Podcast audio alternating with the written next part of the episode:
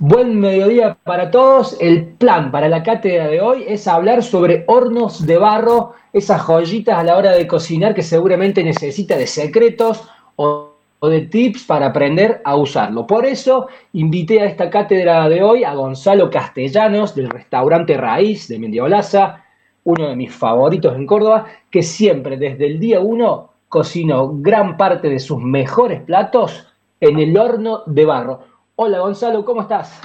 Hola Nico, ¿cómo te va? Buen día. Bueno, muchísimas gracias por, por esa gran presentación.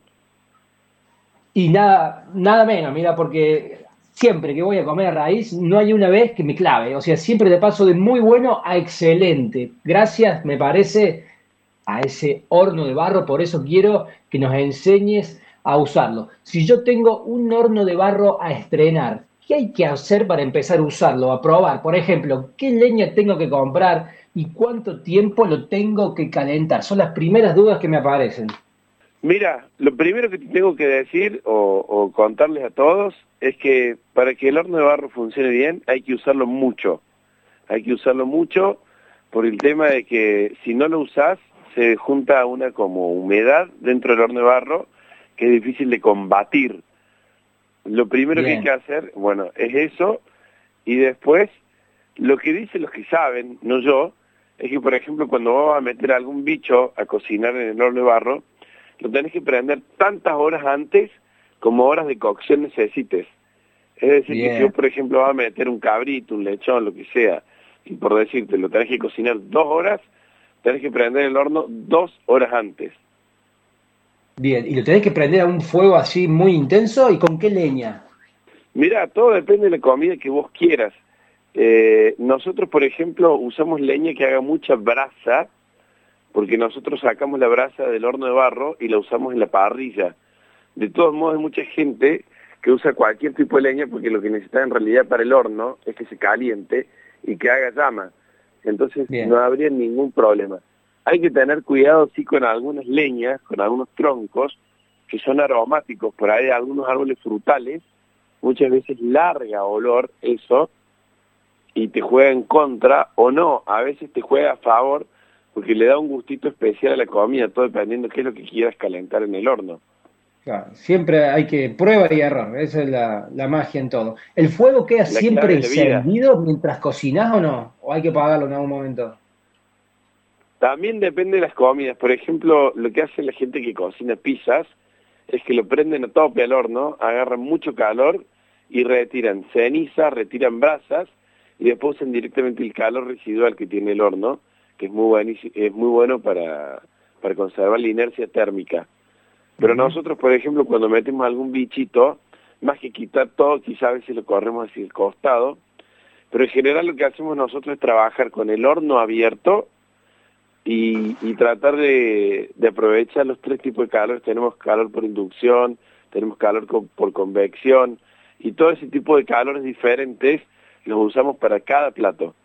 Por ahí para las papas la crema. Para que quede ese ojo de bife tan maravilloso, ¿cuál es el secreto de darle toque en el horno? Justamente el ojo, Nico, disculpa, no pasa por el horno de barro. Pero sí nuestro plato de estrella, que son las papas a la crema.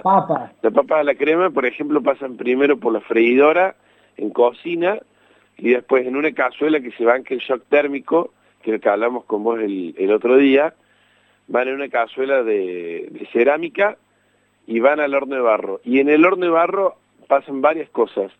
Por un lado, agarran ese gustito ahumado de la leña y tan típico de, los hornos de barro, y por otro lado reciben el calor que, se genera por el ambiente del calor adentro del horno de barro, y a su vez, como te decía, como nosotros dejamos un poco de brasas, reciben también el calor del, del fuego.